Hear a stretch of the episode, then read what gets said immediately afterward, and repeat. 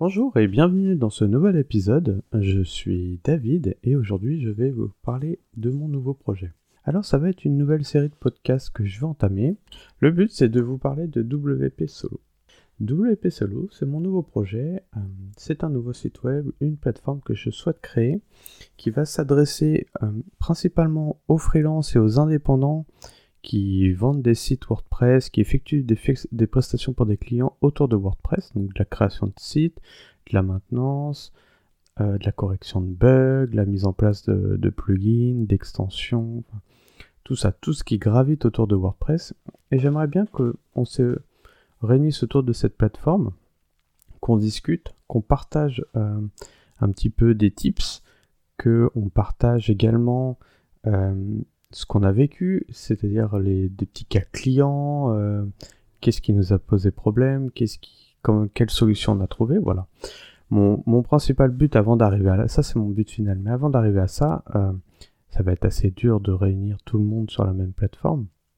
Donc je pense que je vais m'adresser principalement aux débutants, aux personnes qui souhaitent euh, peut-être démarrer, devenir indépendant, devenir freelance et puis vendre des sites web, créer des sites web pour des clients ou effectuer quelques prestations, des corrections de texte euh, sur des sites WordPress, euh, même si c'est pas grand chose la correction de texte, mais commencer par là, des ajustements de page plutôt, des ajouts de fonctionnalités, des réglages d'extension, voilà.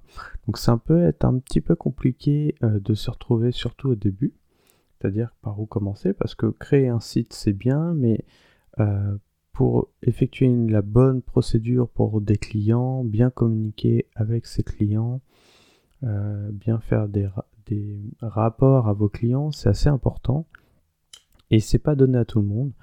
Et on peut, on pourra avoir également des cas euh, spécifiques comme les installations sur différents hébergeurs, mes plugins recommandés que vous pouvez installer sur tous les sites en tant que professionnel, comment gérer la facturation de plugins, euh, comment gérer les licences pour vos clients, devez-vous prendre que des licences payantes, des licences gratuites, voilà. Donc tout ça, c'est quelque chose qu'on va pouvoir voir sur la plateforme par différents moyens. Donc le premier moyen, ça va être par des podcasts spécifiques à cette thématique. Après, ça va être également par une page de ressources où je vais regrouper toutes mes ressources, que ce soit mes bons plans, euh, les plugins, les thèmes, tout, ce que je recommande, mais aussi euh, des petites astuces. Et puis en dernier point, euh, ça va être le forum qui est actuellement ouvert mais qui a encore personne dessus, où là vous pourrez poser toutes vos questions. Alors on m'a déjà demandé et je pense que je vais y réfléchir grandement, peut-être faire des des vidéos sur l'espace de formation où il y aura des vidéos tuto qui, sera, qui seront complémentaires. Donc euh, ça à voir, mais je pense que ça peut être un beau projet. Donc tout de suite déjà je vous invite à vous rendre sur WP Solo.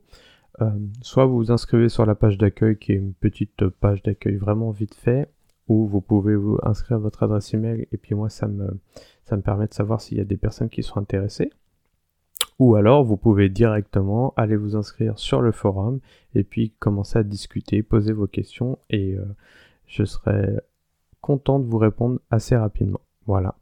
N'hésitez pas à me faire des retours. Euh, il y a l'espace suggestion sur le forum où il y a toujours sur ma page euh, podcast. Donc là, elle a, bougé. Donc c'est wpsolo.fr slash podcast.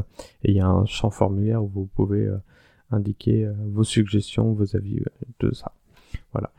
Si vous avez aimé cet épisode, comme d'habitude, n'hésitez pas à me mettre une recommandation sur Apple Podcast. Euh, c'est quelque chose qui m'aide vraiment. C'est quelque chose, c'est une des seules choses qui va booster le podcast vraiment. C'est parce que ça permet de faire remonter dans la visibilité d'Apple. Et puis sinon, n'hésitez pas à partager le podcast à des connaissances que ça pourrait intéresser. À bientôt.